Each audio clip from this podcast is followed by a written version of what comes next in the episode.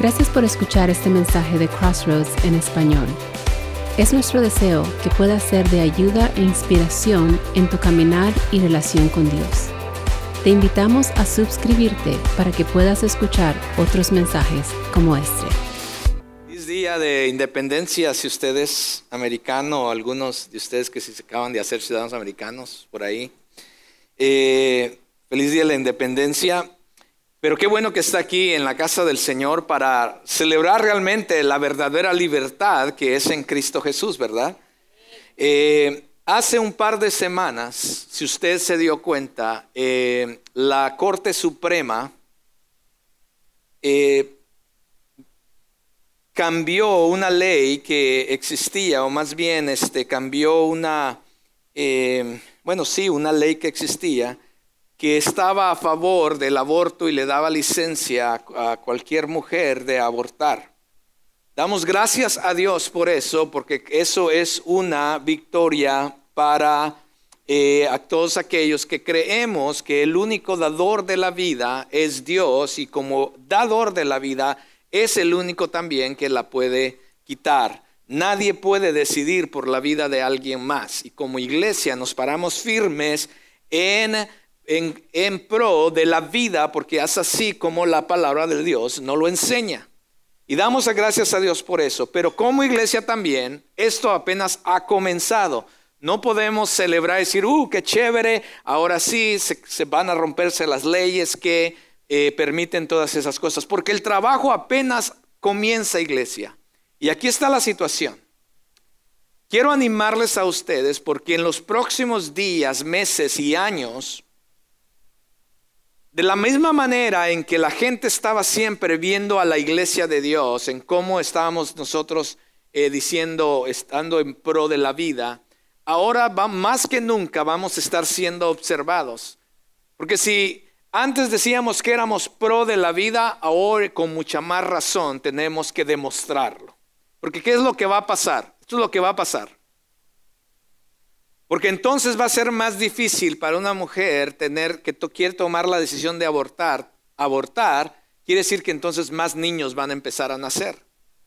Y muchas veces el sentir de estas mujeres o de estas parejas va a ser no encargarse o hacer responsable, hacerse responsable de esos bebés. Y la pregunta es, ¿quién se va a hacer responsable de esas vidas?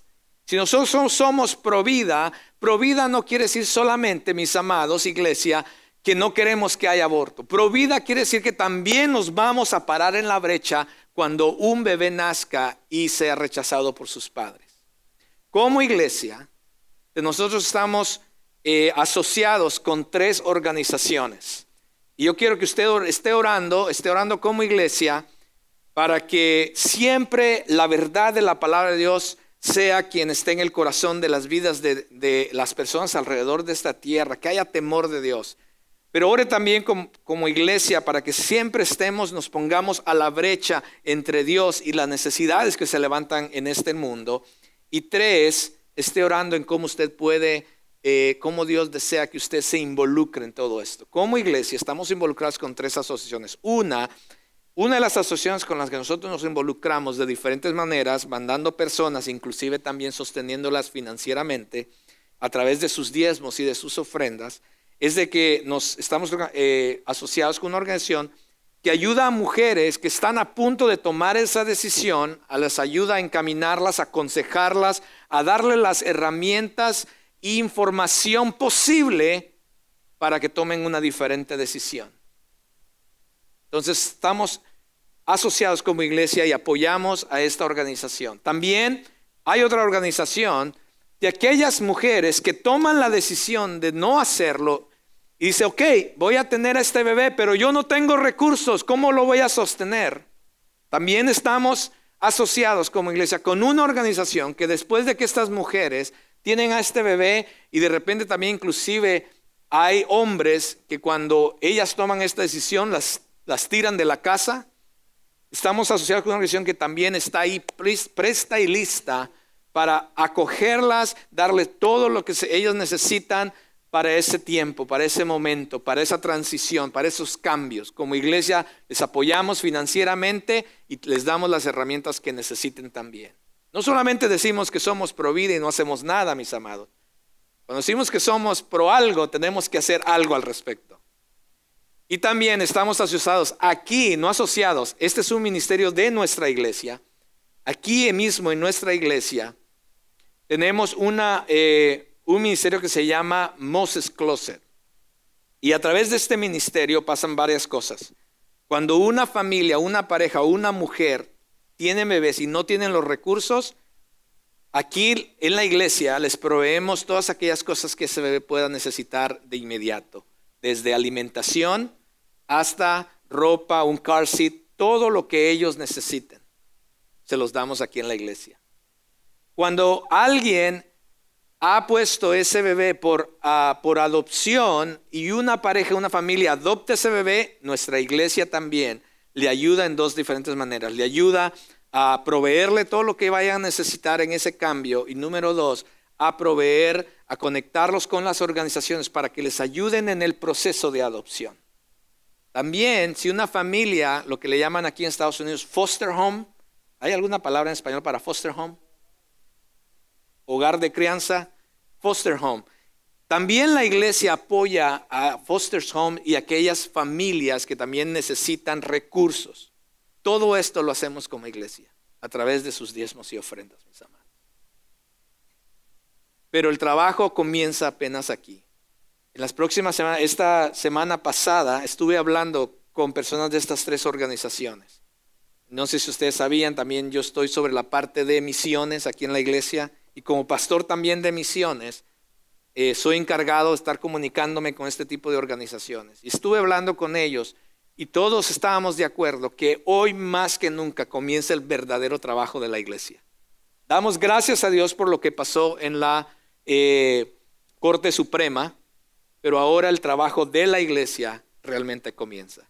Porque ahora es cuando vamos a ayudar y a proveer esa ayuda que todas estas personas necesitan. Y sobre todo, la ayuda espiritual la palabra del Señor, para que también estas personas conozcan al verdadero Dios.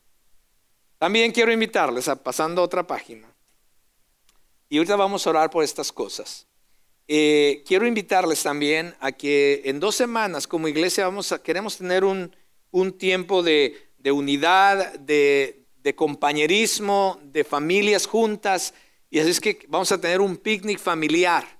Pero no venga solo, esta es la perfecta oportunidad para que usted pueda invitar a una familia, amigos o, vecinos o familias, que usted diga, yo quiero invitar a, mi familia, a mis amigos, pero el servicio todavía es un poquito, eh, les da temor a ellos. Así es que, ¿qué tal si mejor como iglesia les invitamos a un picnic? Así es que va a haber comida, Estamos rentando jumpers para los niños, hasta uno grande de agua.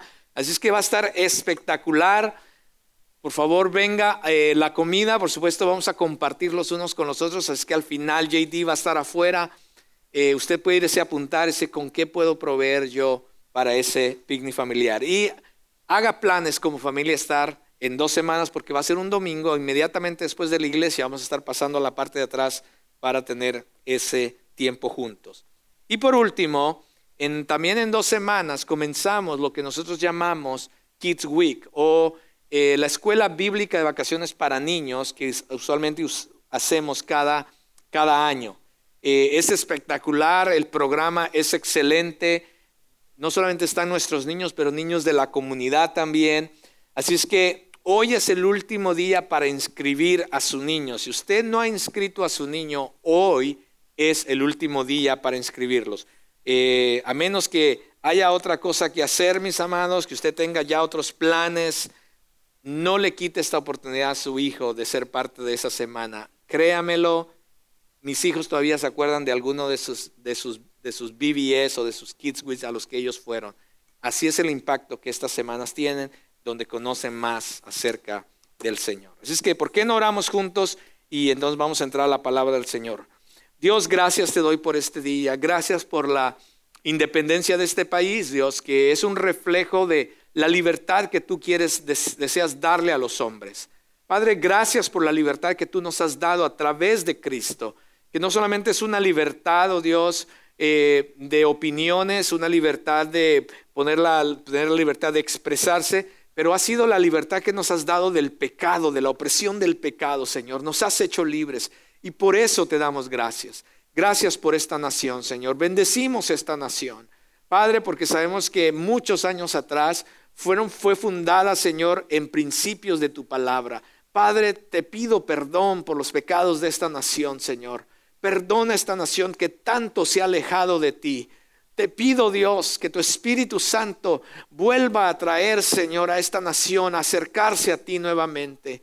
Padre, glorifícate a través de esta nación. Señor, ten misericordia de los líderes, Señor, de la eminencia, del poder que ellos tienen allá para tomar decisiones. Que sean hombres y mujeres temerosos de ti, Señor, oh Dios. Padre, y permite que las leyes, que lo que las decisiones que te tomen en esta nación, oh Dios, sean conforme a tu voluntad. Perdónanos todas las veces, Señor, que hemos nos hemos alejado de ti y hemos como nación tomado decisiones muy lejos de tu voluntad, oh Dios. Te, pedimos y te rogamos que tú bendigas, Señor, a cada familia, Señor, que vive en esta nación. Y gracias por tu provisión. Padre, por las decisiones, Señor, la decisión que la, que la Corte Suprema acaba de hacer hace una semana atrás, Dios, te ruego que ahora más que nunca levantes a tu iglesia para pararse en la brecha, que, Señor, oh Dios, seamos un estandarte, Padre, un representante tuyos, oh Dios, provida, Señor, pero también para apoyar, ayudar, Señor, y llevar la verdad de tu palabra que realmente trae libertad a las mentes y a los corazones de los hombres. Señor, en tus manos ponemos cada bebé, cada mujer, Señor, oh Dios, que estará yendo a través de este proceso en los próximos meses, en los próximos años, Señor. Y que tu iglesia sea, Señor, Padre, eh, el faro de luz, Padre, en medio de la oscuridad. Que tu iglesia, Señor, sea la extensión de tus manos, Padre, para proveer ayuda. En el nombre de tu Hijo amado, Señor, te lo pedimos. Ayúdanos a entender estas cosas. Y en tus manos también ponemos los próximos eventos, Señor, viniendo como el picnic de familiar, como iglesia, estar juntos, Padre, y tener un tiempo, Dios, y el, la semana para niños, Señor, que tú puedas glorificarte de una manera especial en esos eventos. Y Padre, ahora, Señor, calmamos nuestra mente y calmamos nuestro corazón para entrar a tu palabra. Porque deseamos que tu palabra, Señor, nos hable, Señor, y que nos vivifique en nuestra vida. Padre, deseamos que tu palabra nos transforme. Señor, y gracias te damos por tu palabra. Tu palabra es verdad. Señor, y ayúdame a poder exponer tu palabra conforme a tu voluntad. Sea tu Espíritu Santo guiando mis labios para que no sean palabras humanas, Señor, ni simplemente una opinión humana o ideología humana, Señor, solamente sea la verdad de tu palabra hablándonos. En Cristo Jesús oramos y te damos gracias. Amén y amén. Bien, pues seguimos en la serie de los salmos, mis amados, y hoy vamos a estar estudiando el Salmo 40. Es que si usted trajo su Biblia o tiene su aplicación en su teléfono, le voy a invitar que, habla, que abra su Biblia en el Salmo 40. El Salmo 40. Por ahí hay una expresión o un padre una vez le dijo a su hija, muy impaciente la, la muchacha, dice, querida hija, si tan solo reconocieras que la vida es difícil, le dijo el papá, las cosas serían mucho más fáciles para ti. Escuche bien, si reconoces que la vida es difícil, las cosas van a ser más fáciles para ti. Y este es un dicho que muchas veces, papás, o lo hemos escuchado de otras personas. Pero Jesús también lo dijo. Es interesante que Jesús dice algo parecido en la palabra del Señor. Es más, cuando usted lee eh, el libro de Juan, llega un momento en el capítulo 17 donde Jesús él dice que ya ha terminado su obra, sin embargo todavía no ha ido a la cruz. Porque a lo que él se refería es que uno de los propósitos por que él vino era morir, por supuesto, pagar por el pecado de la humanidad, pero también el poner junto un equipo de personas que fueran a llevar este mensaje, esta verdad por todo el mundo. Y por eso él escogió a eh, discípulos y puso a esos discípulos juntos, invirtió su vida en ellos, les enseñó eh, y después cuando él sabía que ya era el tiempo de que él iba a morir y después de morir iba a resucitar para después ascender al cielo, él ora por sus discípulos. Dice, yo ya he terminado, pero Señor, ahora oro por estos que, pues estos son los que se quedan y son los que encargados ahora de llevar este mensaje, este evangelio. Y ahí está, pero en, el, en la cronología de Juan, eso pasa en el capítulo 17. En el capítulo 16, antes de orar por ellos, Jesús comienza diciendo, estas cosas les he dicho para que no tengan tropiezo, los expulsarán de las sinagogas. Él les está diciendo estas cosas a sus discípulos. Pero viene la hora cuando cualquiera que los mate pensará que así rinde un servicio a Dios. O sea, ¿te imaginas escuchar estas palabras como discípulo? ¿Qué estás diciendo, Dios? ¿Cómo que nos van a sacar de las sinagogas? ¿Cómo es que nos van a matar? Y después continúa él diciendo, y termina el capítulo 16 diciendo algo similar.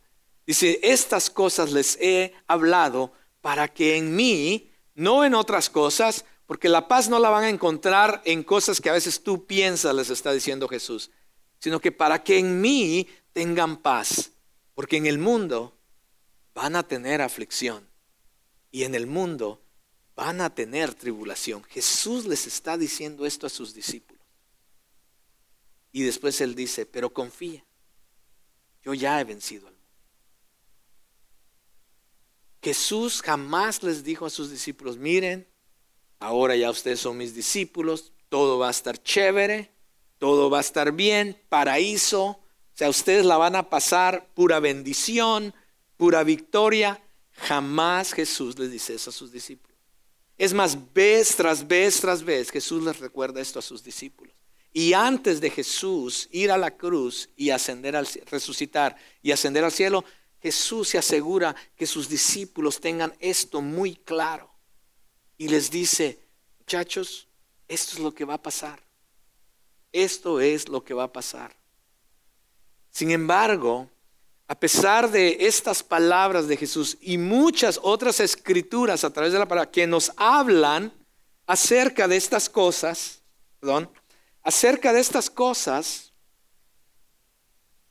eh, muchos que profesan conocer a Cristo tropiezan y se apartan cuando son golpeados o cuando están pasando por una situación, una prueba, mis amados. Si vamos a perseverar en Cristo como cristianos, debemos de antemano reconocer, mis amados, estas cosas que dijo Jesús que enfrentaremos momentos difíciles. Claro que em, eh, tendremos muchas bendiciones de parte de Dios. Claro que muchas veces vamos a ver la victoria del Señor. Claro, claro que sí. Pero no todo siempre va a ser así. Jesús fue muy claro que muchas veces el Señor va a estar cuidando a nosotros y vamos a, tener victoria y vamos a tener la bendición. Pero muchas veces el Señor va a permitir que pasemos por situaciones, mis amados. Muchas veces eh, por las decisiones que tomamos o que otros toman, vamos a ser afectados, mis amados. Y debemos saber qué hacer cuando estemos ahí en esos momentos. Que muchos, lamentablemente, se alejan del Señor. Y lo que Dios quiere enseñarnos es que lo que Él desea es que nos acerquemos más a Él sobre todo cuando vemos el rescate de Él en medio de esas situaciones.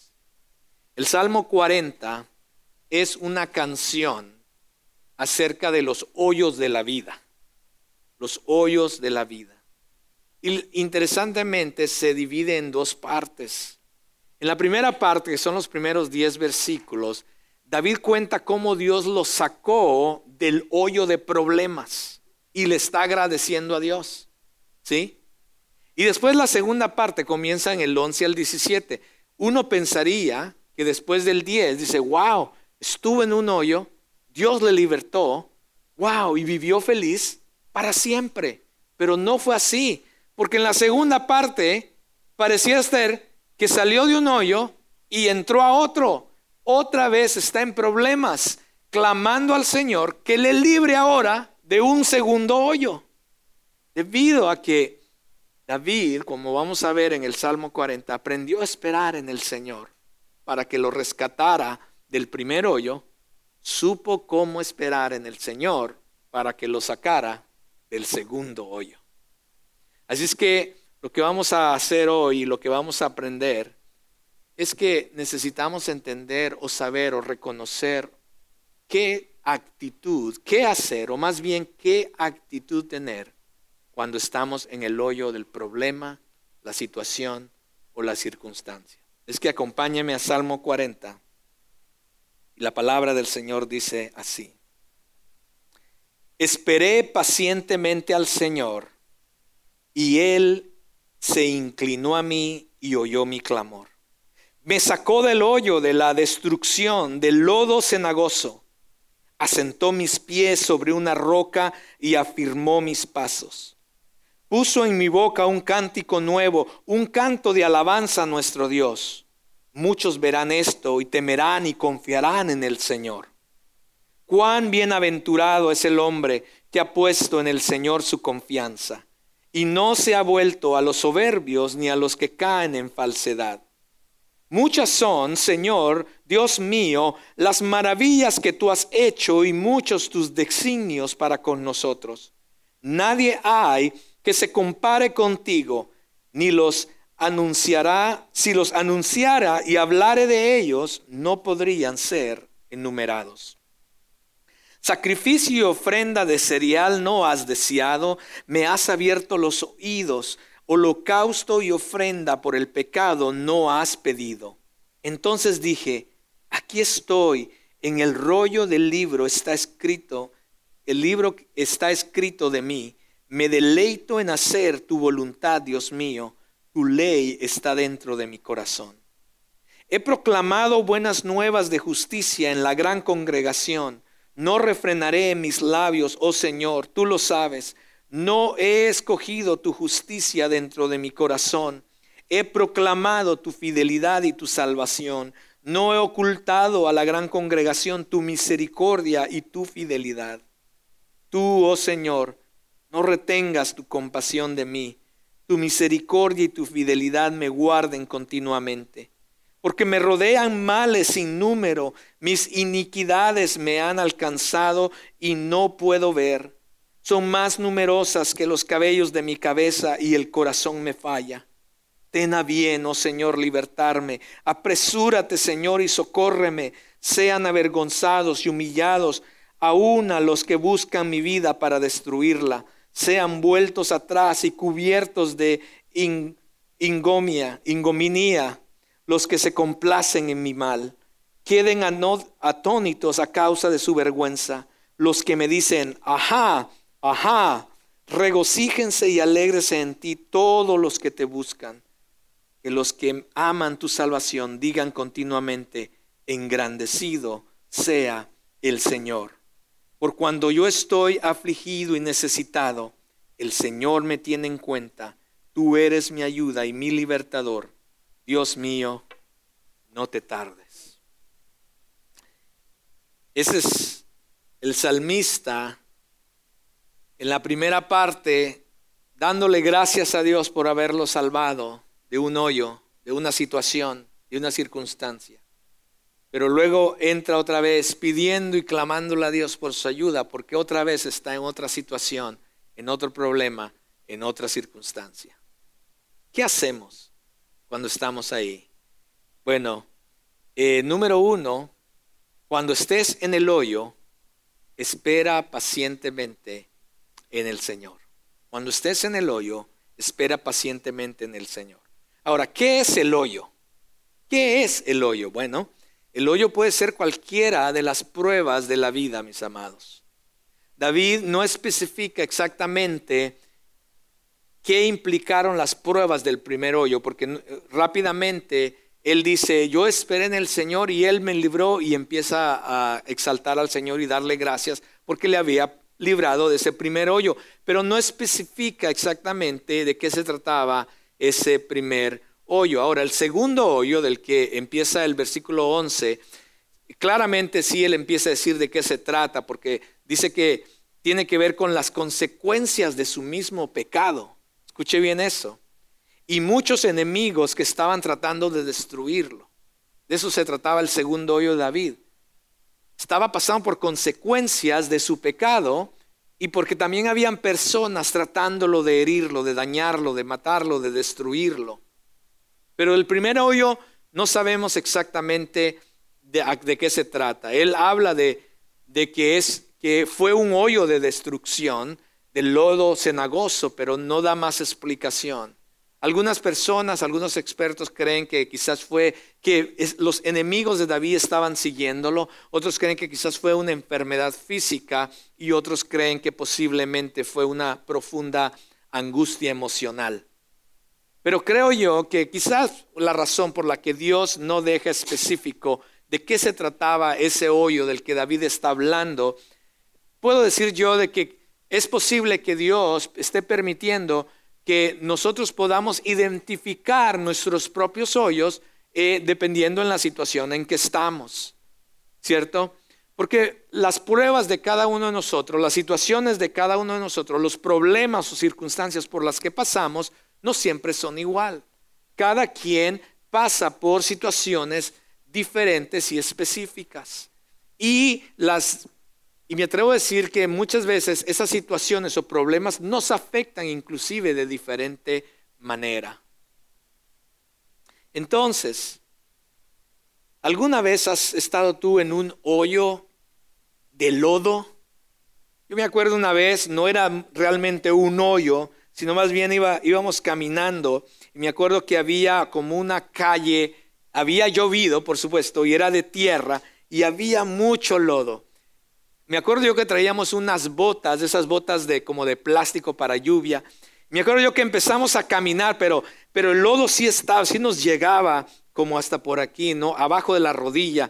Y, y llegó un momento en que ya no podíamos caminar porque el lodo era tan, tan tenso, tan fuerte, ya no podíamos ni caminar. Y cuando tratábamos de sacar el pie, no podíamos. Más bien sacamos el pie y se quedaba la bota en el, en el, dentro del lodo. Porque ese es, eh, eso es lo que está describiendo David. Imagínese un hoyo que te llegue del lodo de ese tipo, que te llegue hasta la cintura o hasta el pecho. Es imposible poder salir de eso. Y David nos da esta figura que dice, en ese tipo de hoyo, así era mi problema, así era eh, la situación en la que estaba pasando, que yo deseaba salir, pero no podía, me esforzaba, pero simplemente era inútil el tratar de salir de eso. Estaba atrapado en esa situación o ese problema. No podía liberarse. Y quiero comenzar con esto.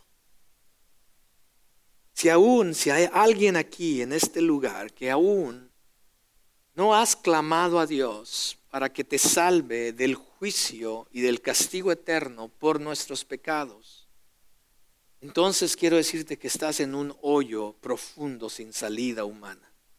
No hay nada que tú puedas hacer para salir de él.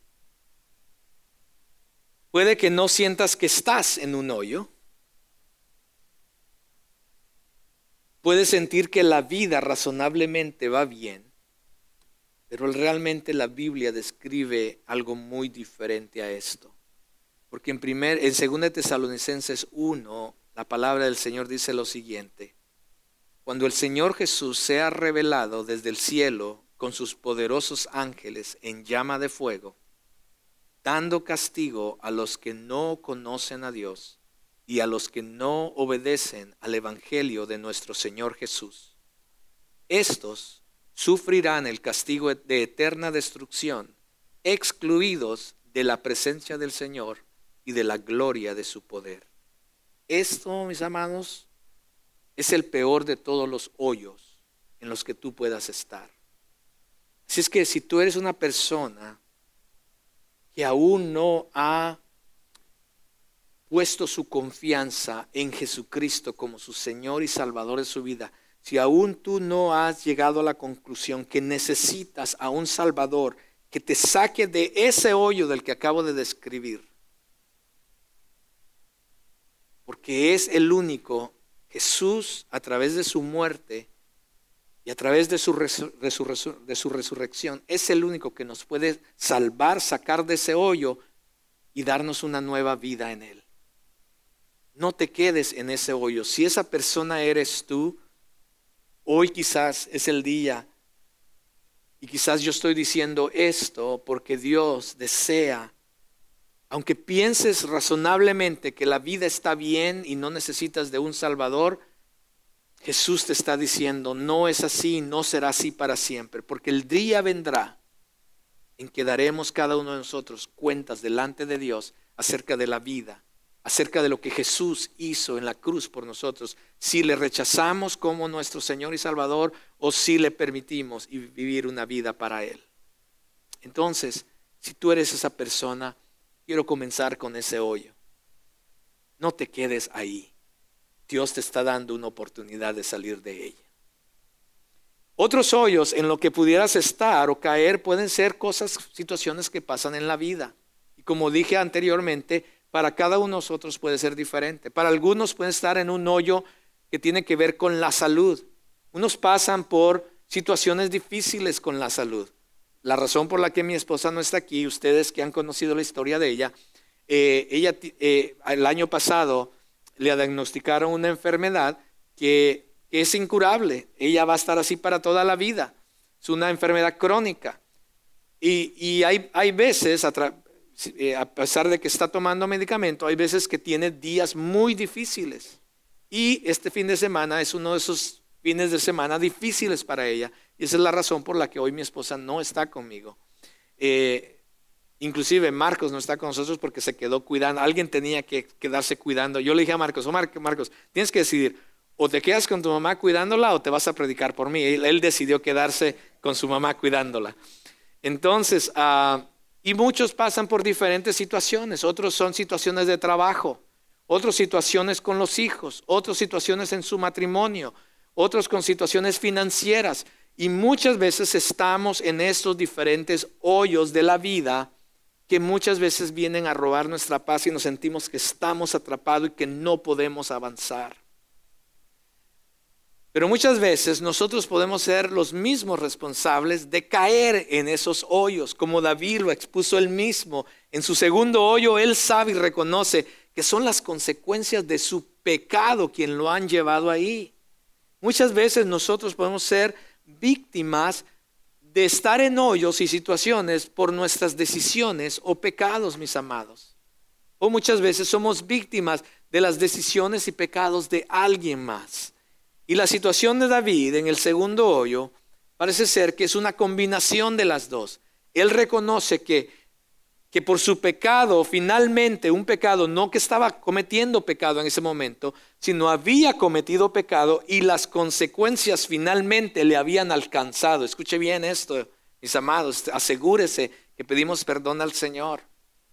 Pero David está pagando por las consecuencias de un pecado pasado y además de eso habían personas tratando de destruirlo. Eso es lo que estaba pasando aquí en este Salmo 40. Entonces, debemos aprender de esto. ¿Cuál es? Número uno, si estás en un hoyo, necesitamos reflexionar y reconocer qué tipo de hoyo es y por qué estamos ahí. Señores, ¿será que estoy aquí por consecuencias de mi pecado? ¿Estoy en un hoyo por decisiones de alguien más? ¿O quizás simplemente estoy en un hoyo porque Dios desea pasarme por una prueba para probar mi fe? O quizás el enemigo me ha puesto una trampa y estoy ahí en medio y ahora necesitamos que el Señor nos libere. Entonces, cualquiera que sea, necesitamos pensar, cuando estemos en una situación, primero piensa, ¿qué tipo de, ¿en qué tipo de hoyo estoy y por qué estoy en este hoyo? Piensa en eso. Lo segundo es que cuando estés en el hoyo, no seas tentado por el orgullo o la falsedad para salir del hoyo. Esto es importante, mis amados. Me encanta lo que dice el versículo 4. David dice, cuán bienaventurado es el hombre que se ha puesto en el Señor, que ha puesto en el Señor su confianza y no se ha vuelto a los soberbios ni a los que caen en falsedad. Cuando estamos en un hoyo, mis amados, es muy fácil, incluso si profesamos que confiamos en Dios, agarrarnos y buscar una salida fácil, agarrarnos de una vía que pareciera un buen escape, mis hermanos. Inclusive muchas personas, estoy hablando de cristianos ahora, muchos cristianos incluso por salir del hoyo hacen muchas cosas, incluyendo comprometen su fe.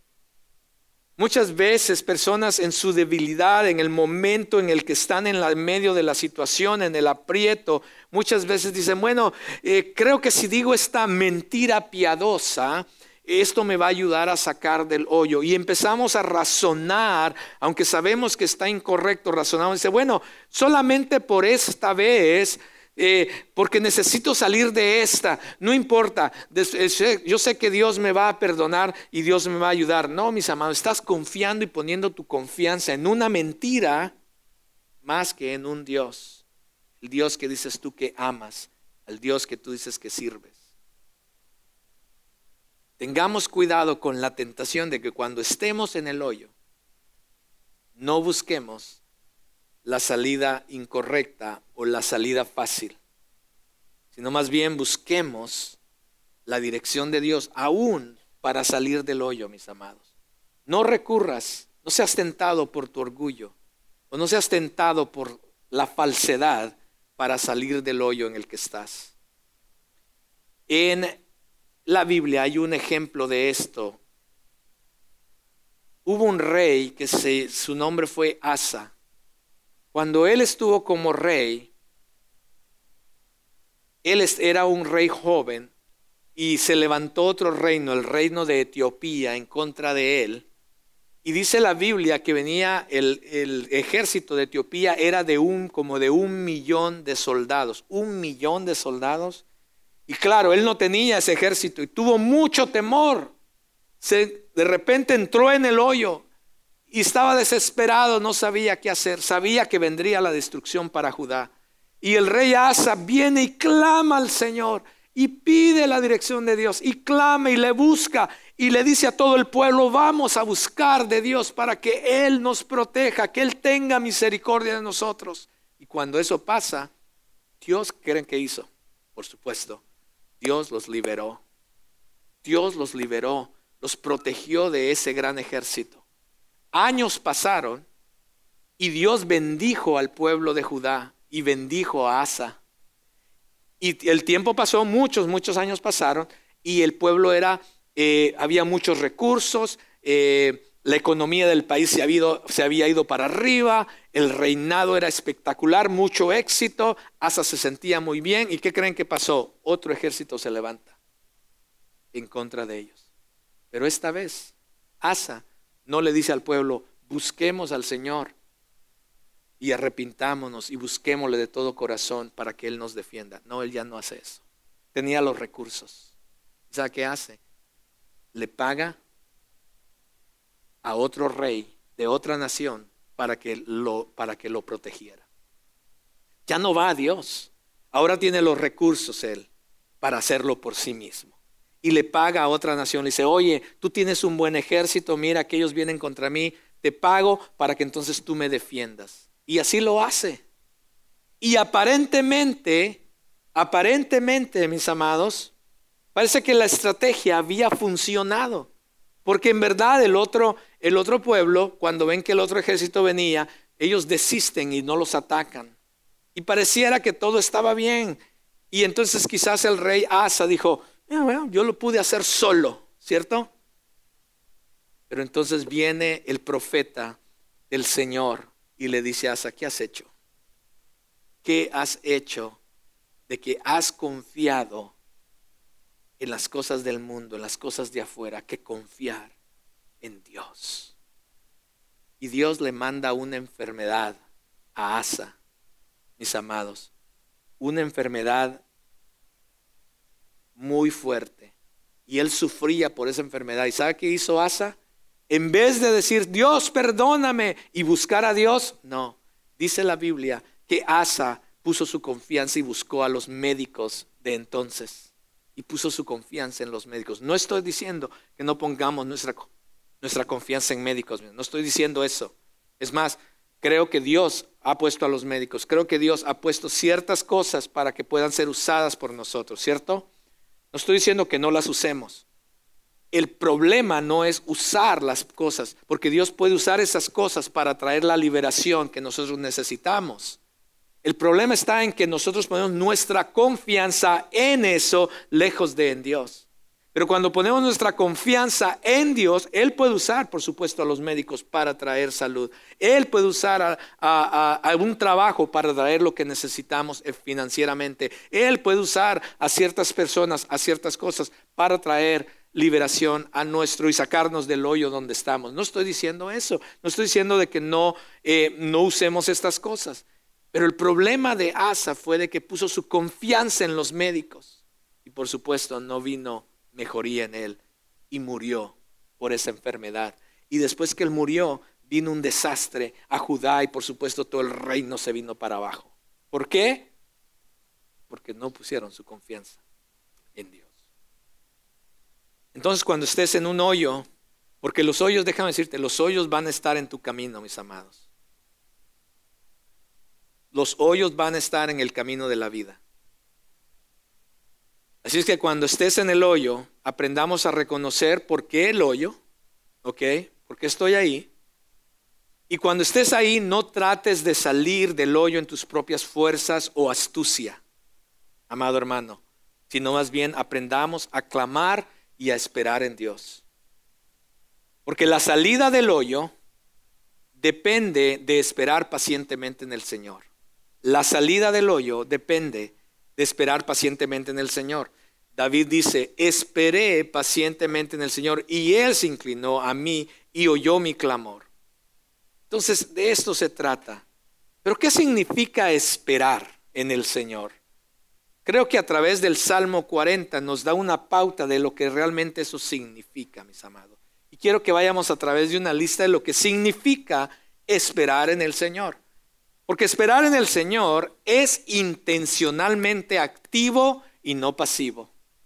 Esperar en el Señor no es como cuando vas al doctor, ¿verdad? Llegas al doctor y dices, tengo una cita a las 10:15 y son las 11 y todavía no te han pasado. ¿Le ha pasado? Ay, yo a mí me desespera eso, que tengo la cita a las 10, pero son las 10 y media y todavía estoy sentado y esperando. Pero bueno, esta es otra cosa. Eh, pero no es estar ahí sentado viendo revistas, ¿sí? Como cuando vas al consultorio. No es eso. Esperar en el Señor no es, Padre, tú sabes mi situación y bueno, protégeme, ayúdame, cambia mi situación y luego te, sientas debajo cruzados. No, eso no es esperar en el Señor.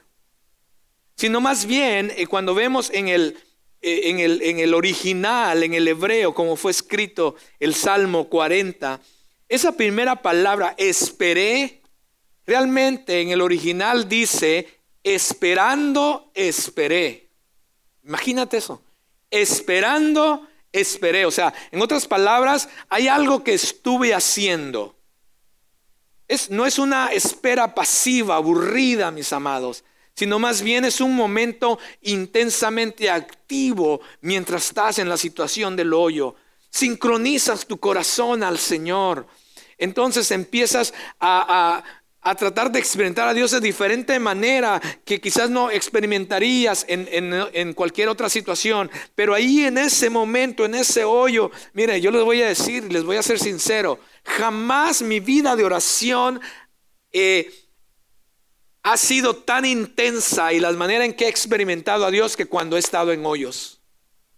Cuando he estado en hoyos, por supuesto, les estoy siendo sincero, porque, ay, el pastor entonces no ora igual. No, les soy sincero, soy hombre igual que usted, soy humano. Y sí oro al Señor. Busco al Señor en oración en todo tiempo, cuando puedo. Cada día, en cada momento, constantemente. Pero mis tiempos de oración, esa experiencia intensa, solamente la he experimentado cuando he estado en un hoyo. Jamás he pasado tanto tiempo de rodillas, jamás he llorado más experimentando la presencia de Dios cuando estoy en el hoyo. Y esperar en el Señor no quiere decir, Dios, bueno, te damos gracias y bueno, ayúdanos con este problema. Y sentarnos y ya estuvo. No, mis amados, es algo activo. Es que tu corazón se vuelve para buscar a Dios, mis amados. Es que tu corazón y tu mente se vuelve para recordar las promesas de Dios que están escritas en la palabra del Señor. Para que ellas se cumplan conforme a su voluntad. Y cuanto más intensa es la situación, cuanto más intenso es el hoyo, más intensamente deberíamos de estar buscando a Dios y estar esperando, creyendo que el Señor va a cumplir, que el Señor nos va a liberar.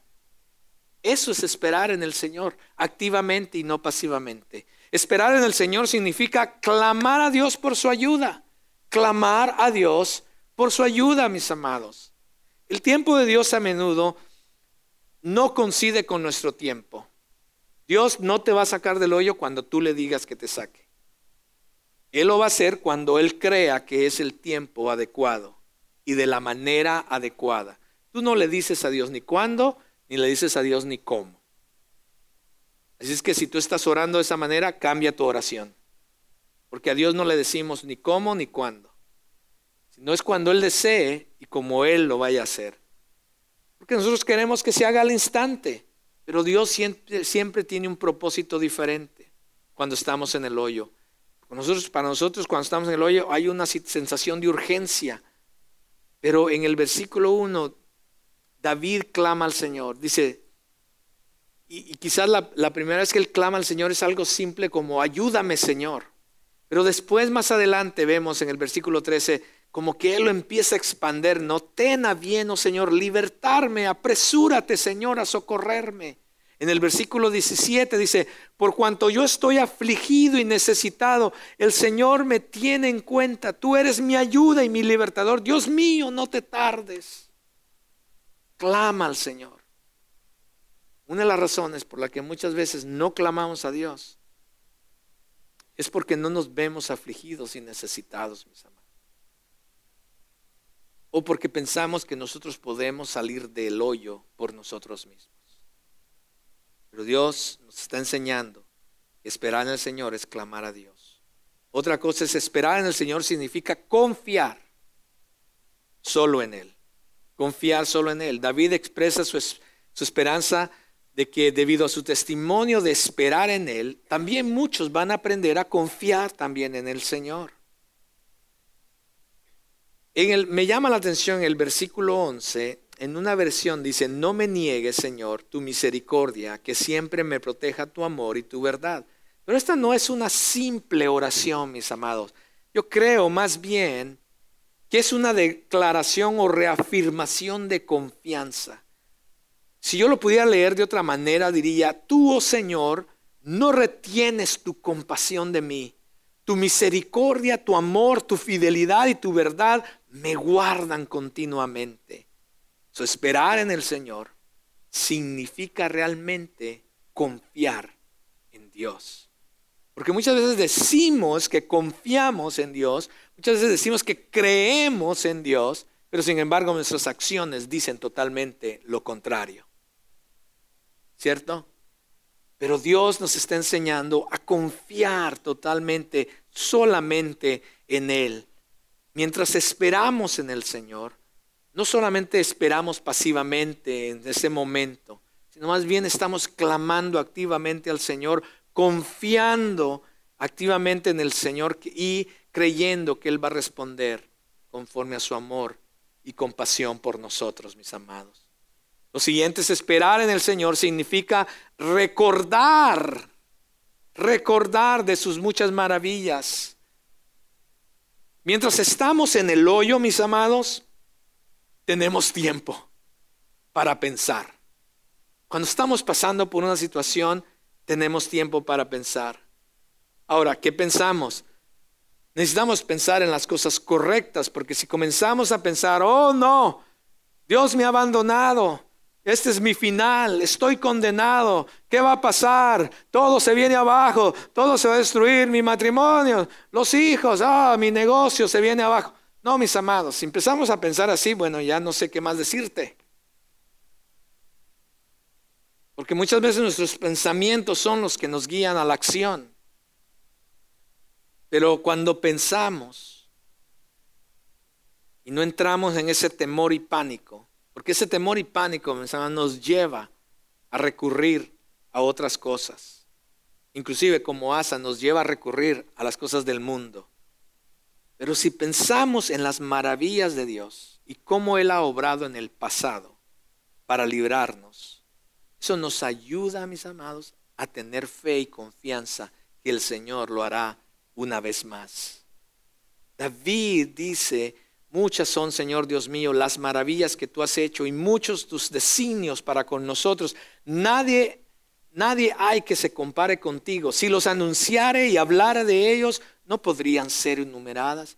Quizás David está pensando en muchas cosas acerca de Dios. Quizás dice, wow, wow, tu creación, Dios, tú fuiste el que creaste todo esto. Quizás está pensando en cómo Dios ha liberado al pueblo de Israel. Dice, wow, desde el principio los liberaste de Egipto, abriste el mar rojo por ellos, los protegiste en el desierto, les proveíste, los metiste a la tierra prometida. Muchos alrededor de pueblos alrededor de ellos vinieron en contra de ellos y tú los protegiste, los liberaste, les diste la victoria.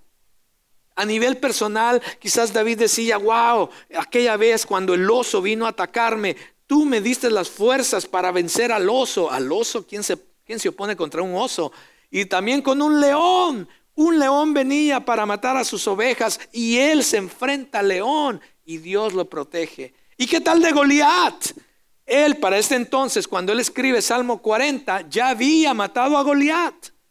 ¿Qué tal eso? Él empieza a recordarse lo que Dios había hecho y entonces él, al recordarse lo que Dios había hecho dice, ¿cómo no puedo confiar en Dios si Él ya lo ha hecho antes? Pero muchas veces nosotros los cristianos se nos olvida cuando estamos otra vez en el hoyo, porque acuérdese, aquí David había salido de uno y ya estaba en el otro. Muchas veces así es la vida, salimos de uno y vamos a caer en otro. Pero cuando estemos en los hoyos, acuérdense de cómo Dios nos ha ayudado. Yo meditaba esta mañana, mis amados, mientras me tomaba una taza de café y volví a leer el Salmo para estar listo para esta mañana. Yo empecé a hacer eso en mi vida. Y no tuve más que empezar a llorar porque Dios ha sido bueno para conmigo. Empezar a recordar y mirar la mano de Dios en mi vida. Dijo Dios, cuando mi esposa me dice, no me siento bien, yo digo, yo estamos confiados en el Señor que tú vas a estar bien y te vas a levantar de ahí. Porque Dios ha sido bueno a través de nuestra vida. Cuando empezamos a recordar esas cosas en nuestra vida, podemos confiar en Él. Si has conocido al Señor por, por, algún tiempo, si has estado caminando como cristiano por un tiempo, mis amados, Necesitas recordar esas veces que el Señor ha estado contigo en ciertas situaciones, la manera en que el Señor te ha liberado y te ha ayudado. Mientras esperas en Él, mientras estés en un hoyo, si te encuentras en un hoyo, recuerda las maravillas y sus bondades, sus bendiciones para contigo. Verdaderamente, mis amados, no hay nada ni nadie que se compare a Él. Otra cosa es esperar en el Señor significa obedecerle. El salmista dice, sacrificio y ofrenda de cereal no has deseado. Me has abierto los oídos, holocausto y ofrenda por el pecado no has pedido. Entonces dije, aquí estoy, en el rollo del libro está escrito de mí, me deleito en hacer tu voluntad, Dios mío, tu ley está dentro de mi corazón. Wow, en, palabras más simples, es como decir, mi corazón está lleno de bendiciones. He visto tu bondad, Señor he visto tus bendiciones, he vivido, lo he experimentado, he visto tu mano. Es más, con solamente salvarme, escogerme a mí para salvarme y darme vida eterna y todo lo que tú has hecho por mí. ¿Qué puedo hacer? Estoy agradecido, Señor. ¿Qué puedo hacer? Dirían, dirían muchos. ¿Qué voy a hacer? Bueno, te voy a servir, Señor. Voy a servir en la iglesia. Bueno, voy a dar más de mi ofrenda. voy a hacer cosas para otra gente, dirían muchos, voy a hacer cosas para Dios. Pero aquí la palabra de Dios dice que eso no es realmente lo que está esperando Dios de nosotros. No vamos a impresionar a Dios por las cosas que podamos hacer para Él, sino más bien lo único que le impresiona a Dios es cuando tenemos un corazón obediente a Él, cuando conocemos su voluntad y deseamos deleitarnos, vivir bajo su voluntad, seguir lo que Él nos manda, la manera en que Él nos manda a vivir. Eso es lo que está buscando el Señor, mis amados. ¿Cómo puedo expresar mi agradecimiento? 1 Samuel 15, 22 dice, ¿qué es lo que más le agrada al Señor? ¿Tus ofrendas quemadas, sacrificios o que obedezca su voz? Escucha, la obediencia es mejor que el sacrificio y la sumisión es mejor que ofrecer la grasa de carneros. La aplicación para nosotros, mis amados, es que cuando estemos en un hoyo debemos concentrarnos en continuar obedeciendo al Señor, aun cuando no vemos la respuesta de Él, mis amados. Porque el diablo nos va a tentar y va a susurrar a nuestros oídos diciéndonos de que Dios se ha olvidado de ti y de tus necesidades. Y entonces nos tentará a buscar otras salidas, otras alternativas y a no obedecer al Señor. Pero Él nos recuerda que aún en medio de la situación, en el hoyo, también aprendamos a obedecer a Dios. Esperar en el Señor significa buscarle, buscarle de corazón, mis amados. Busquemos al Señor de corazón. Eso es lo que David dice en este salmo. Que tu deseo en el hoyo sea conocerle más. David estaba en el hoyo, pero una de las cosas que él quería hacer ahí en el hoyo no es, simplemente ser liberado. Porque eso es lo que todos decíamos. ¿eh? En el momento lo que queremos es ser liberados de esa situación, estar fuera de esa situación, de ese problema, de esa circunstancia.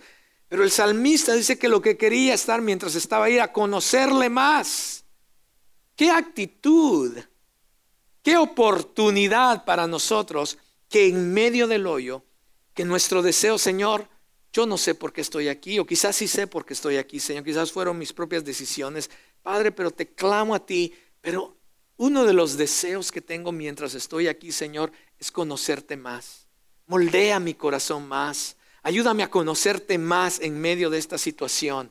Eso es lo que quería David. No solamente deseaba la salida, la salida es buena, por supuesto. Deseaba la salida, clamaba por la salida. Pero ¿sabe qué es lo lamentable acerca de muchas personas, muchos cristianos, que tienen a Dios como el, como el, el genio de la lámpara maravillosa? que cuando le necesitan, entonces lo buscan. Y una vez que Dios hace el milagro, entonces lo ponen por ahí a un lado en un estante. Eso no es tener una relación con Dios, mis amados.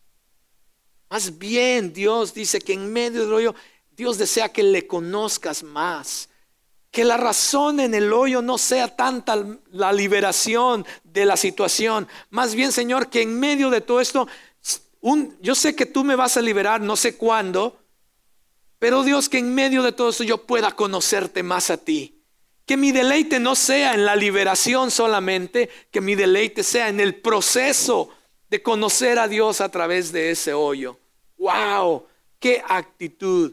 Muy diferente. Ojalá que todos los que estamos aquí aprendamos a tener esa actitud de magnificar y glorificar a Dios aún en medio del hoyo creyendo que Dios va a responder y darle la gloria cuando a él cuando él lo haga. Esperar en el Señor significa regocijarse en él, regocijarse en él. Sin duda David estaba regocijándose y alegrándose por su liberación, por supuesto que sí. Pero él hace hincapié en regocijarse y alegrarse en Dios. Dice, en ti, en el Señor el gozo no está solamente en la liberación, mis amados. El gozo también está en el proceso de lo que Dios está haciendo mientras estamos en el hoyo. Así es que, mis amados, cuando estemos en el hoyo, esperemos atentamente en el Señor. No recurras al mundo en busca de respuestas. Vuélvete al Señor. Esperar en él, en él significa clamar a Él, confiar en Él, recordar de sus maravillas, obedecerle, buscarle a Él para conocerlo más y regocijarnos en Él, en el proceso aún más que la de la liberación. Y entonces, cuando el Señor te rescate del hoyo, proclama su bondad. Cuando el Señor te rescate del hoyo, proclama su bondad. Él, a través del Salmo, el salmista dice, por ejemplo, versículo 3 dice, puso en mi boca un cántico nuevo, un canto de alabanza a nuestro Dios. Muchos verán esto y temerán y confiarán en el Señor. Versículo 4 y 5 lo vuelve a repetir estas palabras, pero en el 9 y el 10 vuelve a reafirmar, he proclamado buenas nuevas de justicia en la gran congregación, no refrenaré mis labios, oh Señor, tú lo sabes, no he escondido tu justicia dentro de mi corazón, no he escondido tu justicia dentro de mi corazón, he proclamado tu fidelidad y tu salvación. No he ocultado a la gran congregación tu misericordia y tu fidelidad. En otras palabras, lo que David está diciendo, Dios, He visto tu grandeza, he visto tu bondad, he visto tu poder, he visto tus maravillas y lo, que ahora lo que deseo, Señor, es que también otros lo escuchen. No me voy a callar, Señor, por eso, sino que lo voy a proclamar. Lo voy a proclamar, Señor, cuando esté en la iglesia, mientras te adoro. Lo voy a, a proclamar mientras esté en el trabajo con mis amigos. Te voy a contar de las maravillas de lo que tú has hecho, Señor, en casa, con mis vecinos. Señor, todos tienen que saber, otros tienen que saber de lo grande y maravilloso que tú has sido para conmigo, porque me has librado, Señor. ¿Cómo puedo estar callado? Eso es lo que el salmista está diciendo. Él repite vez tras vez a través del Salmo 40 lo que Dios ha hecho por él. Quiere que todos sepan lo que Dios ha hecho, sobre todo mientras estaba en el hoyo. Nunca podremos salvarnos a nosotros mismos, mis amados podríamos quizás salir del hoyo a través de diferentes cosas que hacemos pensando que en nuestra, en nuestra capacidad o en nuestros recursos podemos. Pero la realidad, mis amados, lo único realmente que nos puede rescatar y salvar es nuestro Dios. Termino con esto. ¿Algunas veces ustedes han tenido un telescopio? ¿Sí? Hay telescopios, por supuesto, pequeños y hay telescopios muy grandes más, hay un telescopio, creo, en el espacio. Y cuando yo, no, era mío el telescopio, pero me permitieron mirar, a simple, a simple vista tú simplemente ves las, los puntitos allá arriba, ¿cierto? Que se llaman estrellas. Y luego ves una, una ruedita así como una moneda. dices, esa es la luna. Pero cuando tú ves a través de ese telescopio, amplifica la imagen y te das cuenta que la luna no es como una moneda, ¿cierto? Y que tiene más detalles. Cuando ves eh, imágenes a través de estos grandes telescopios que existen, puedes darte cuenta que los puntitos que tú ves allá arriba no son así. Te das cuenta que son inmensos, que es mucho más espectacular de lo que tú podrías imaginarte. El telescopio Hubble que existe en el espacio ha mandado imágenes a la Tierra acerca del universo que jamás se podrían haber visto de otra manera. Jamás nos podríamos haber imaginado que esas cosas existían en el universo, a menos que ese telescopio nos lo haya proporcionado a nosotros. La gente de afuera no sabe quién es Dios. La gente de afuera, mis amados, no tiene una imagen correcta de Dios. Pero sin embargo, tú y yo, que experimentamos a Dios aún en los hoyos, conocemos mejor quién Dios es. Así como termina David el Salmo engrandeciendo a Dios. Él dice, oirán estos muchos, no solamente van a creer, sino van y, y van a decir con nosotros, engrandecido sea el Señor. Ese es nuestro trabajo como cristianos. Cuando Dios haga cosas en tu vida, tú eres, te conviertes en el telescopio para que las otras personas puedan ver realmente quién es Dios. Los hoyos no solamente en la vida, no solamente son para, ay, ¿por qué me pasan estas cosas? Y bueno, ya por lo menos ya lo pasé y olvidarnos. No, como cristianos, los hoyos en la vida son para que nuestra fe crezca, son para que conozcamos más a Dios. Y cuando salimos de ellos, son para que entonces proclamemos la grandeza de Dios, su bondad, su fidelidad y su poder que aprendimos y vimos en medio de los hoyos. Dios nos llama a que cada uno de nosotros seamos como un telescopio para las demás personas. Si has pasado, estás pasando y cuando Dios te libere de un hoyo, conviértete en un telescopio. Que los demás puedan ver la grandeza de Dios en tu vida.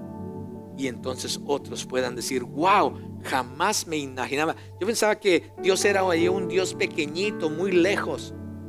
No pensé que este fuera este Dios grande, maravilloso, bondadoso ponte de pie. Y es mi oración que cada uno de nosotros, igual que el salmista,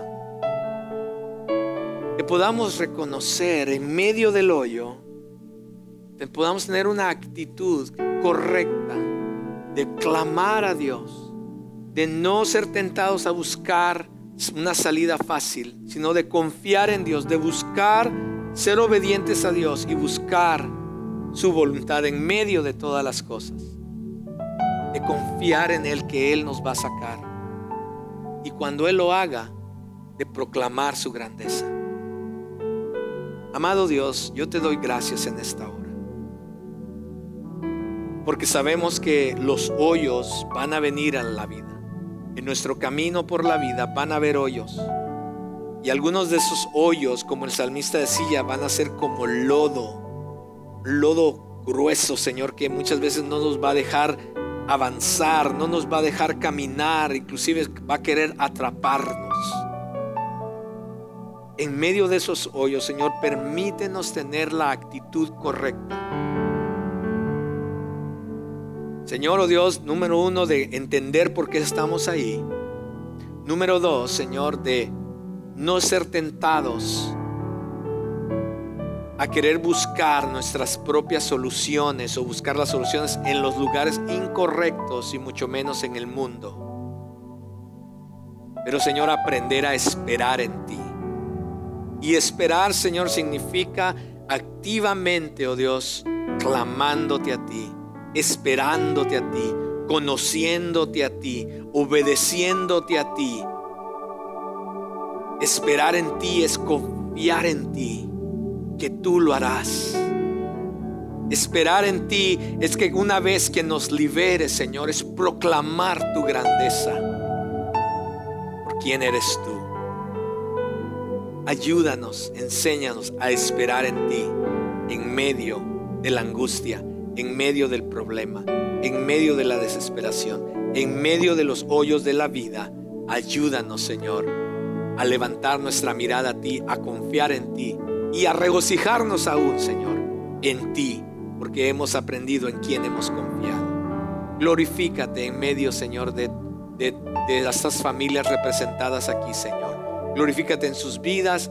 Señor, si alguno de ellos está en hoyos, Padre, te pido que tú seas su liberación. Te pido, Señor oh Dios, que tú estés obrando de una manera maravillosa, Señor, grandiosa, poderosa, oh Dios. Les liberes cualquiera que sea la situación, problema, Señor. Trae tu liberación, Señor. Sé tú la provisión, sé tú la protección, sé tú la bendición, oh Dios.